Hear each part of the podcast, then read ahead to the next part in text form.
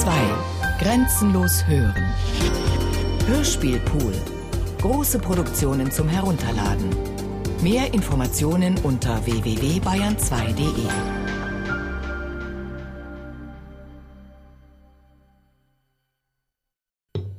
Franz Kafka, der Prozess. Fahrt zur Mutter. Plötzlich beim Mittagessen fiel ihm ein, er solle seine Mutter besuchen. Nun war schon das Frühjahr fast zu Ende und damit das dritte Jahr, seitdem er sie nicht gesehen hatte. Sie hatte ihn damals gebeten, an seinem Geburtstag zu ihr zu kommen. Er hatte auch trotz mancher Hindernisse dieser Bitte entsprochen und hatte ihr sogar das Versprechen gegeben, jeden Geburtstag bei ihr zu verbringen. Ein Versprechen, das er nun allerdings schon zweimal nicht gehalten hatte. Dafür wollte er aber jetzt nicht erst bis zu seinem Geburtstag warten, obwohl dieser schon in vierzehn Tagen war, sondern sofort fahren. Er sagte sich zwar, dass kein besonderer Grund vorlag, gerade jetzt zu fahren. Im Gegenteil, die Nachrichten, die er regelmäßig alle zwei Monate von einem Vetter erhielt, der in jenem Städtchen ein Kaufmannsgeschäft besaß und das Geld, welches K. für seine Mutter schickte, verwaltete, waren beruhigender als jemals früher. Das Augenlicht der Mutter, war zwar am Erlöschen, aber das hatte K. nach den Aussagen der Ärzte schon seit Jahren erwartet. Dagegen war ihr sonstiges Befinden ein besseres geworden. Verschiedene Beschwerden des Alters waren statt stärker zu werden zurückgegangen, wenigstens klagte sie weniger. Nach der Meinung des Vetters hing dies vielleicht damit zusammen, dass sie seit den letzten Jahren K. hatte schon bei seinem Besuch leichte Anzeichen dessen fast mit Widerwillen bemerkt, unmäßig fromm geworden war. Der Vetter hatte in einem Brief sehr anschaulich geschildert, wie die alte Frau, die sich früher nur mühselig fortgeschleppt hatte, jetzt an seinem Arm recht gut ausschritt, wenn er sie sonntags zur Kirche führte, und dem Vetter durfte K. glauben, denn er war gewöhnlich ängstlich und übertrieb in seinen Berichten eher das Schlechte als das Gute. Aber wie es auch sein mochte, K. hatte sich jetzt entschlossen zu fahren.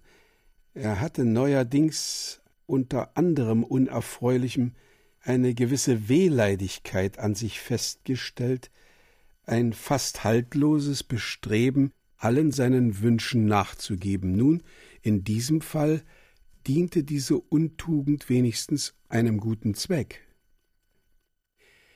Er trat zum Fenster, um seine Gedanken ein wenig zu sammeln, ließ dann gleich das Essen abtragen, schickte den Diener zu Frau Grubach, um seine Abreise ihr anzuzeigen und die Handtasche zu holen, in die Frau Grubach einpacken möge, was ihr notwendig scheine, gab dann Herrn Kühne einige geschäftliche Aufträge für die Zeit seiner Abwesenheit, ärgerte sich diesmal kaum darüber, dass Herr Kühne in einer Unart, die schon zur Gewohnheit geworden war, die Aufträge mit seitwärts gewendetem Gesicht entgegennahm, als wisse er ganz genau, was er zu tun habe, und erdulde diese Auftragerteilung nur als Zeremonie und ging schließlich zum Direktor, als er diesen um einen zweitägigen Urlaub ersuchte, da er zu seiner Mutter fahren müsse, fragte der Direktor natürlich, ob K.s Mutter etwa krank sei. Nein, sagte K., ohne weitere Erklärung. Er stand in der Mitte des Zimmers, die Hände hinten verschränkt. Mit zusammengezogener Stirn dachte er nach. Hatte er vielleicht die Vorbereitungen zur Abreise übereilt? War es nicht besser hier zu bleiben? Was wollte er dort?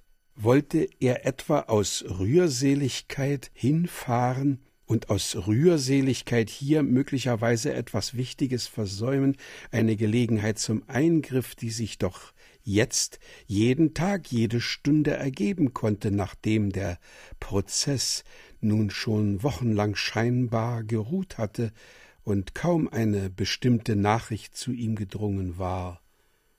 Und würde er überdies die alte Frau nicht erschrecken, was er natürlich nicht beabsichtigte, was aber gegen seinen Willen sehr leicht geschehen konnte, da jetzt vieles gegen seinen Willen geschah.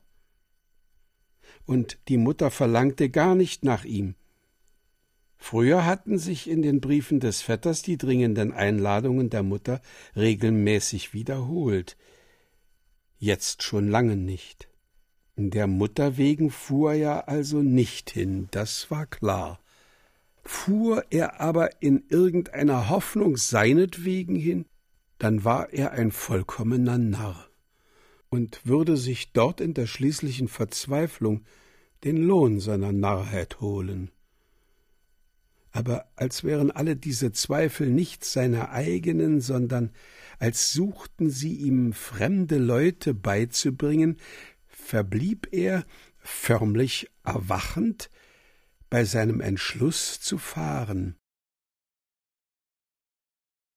Der Direktor hatte sich indessen zufällig oder was wahrscheinlicher war, aus besonderer Rücksichtnahme gegen K. über eine Zeitung gebeugt.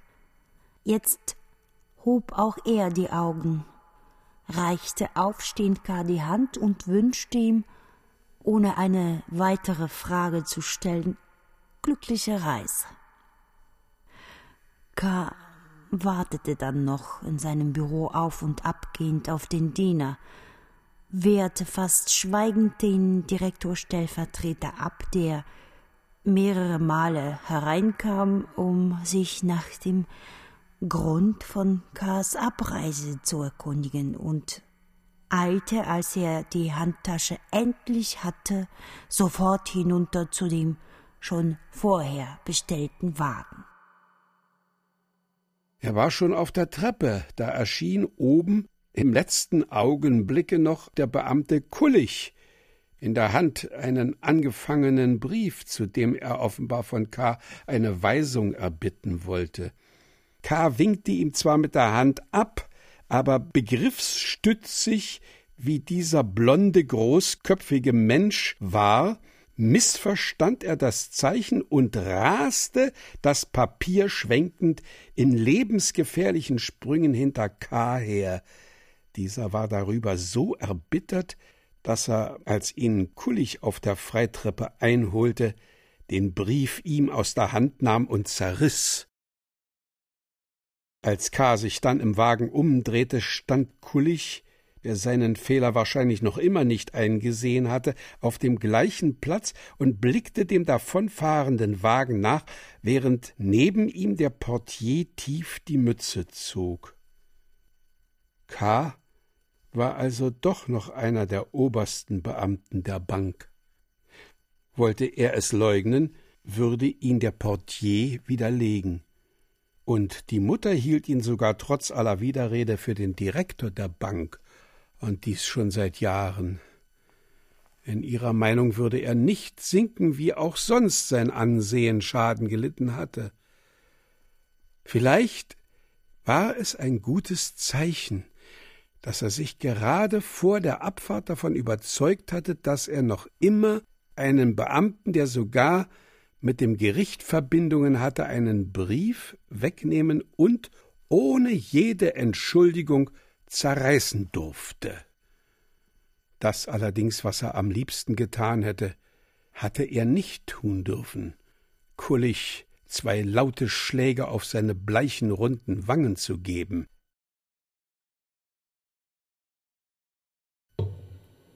K. hasst Kullig und nicht nur Kullig, sondern auch Rabensteiner und Kaminer.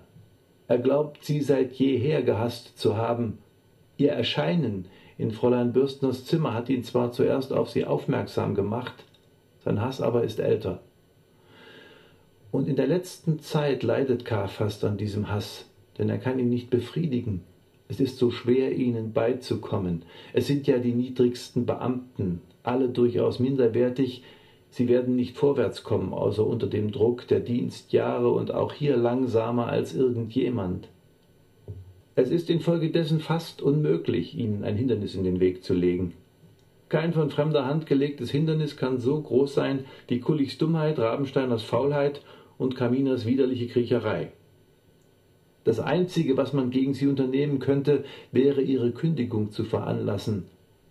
Das wäre sogar sehr leicht zu erreichen. Paar Worte Ks gegenüber dem Direktor würden genügen, aber davor scheut K zurück. Vielleicht würde er es tun, wenn der Direktor Stellvertreter, der offen oder geheim alles bevorzugt, was K hasst, sich für die drei einsetzen würde. Aber merkwürdigerweise macht hier der Direktor Stellvertreter eine Ausnahme und will das, was K will.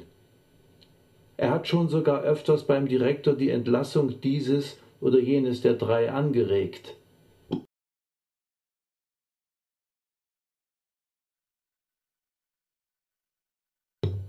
Franz Kafka, der Prozess. Fahrt zur Mutter.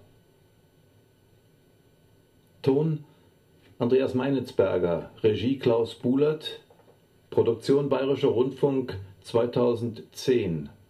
Redaktion Herbert Kapfer, Katharina Agathos.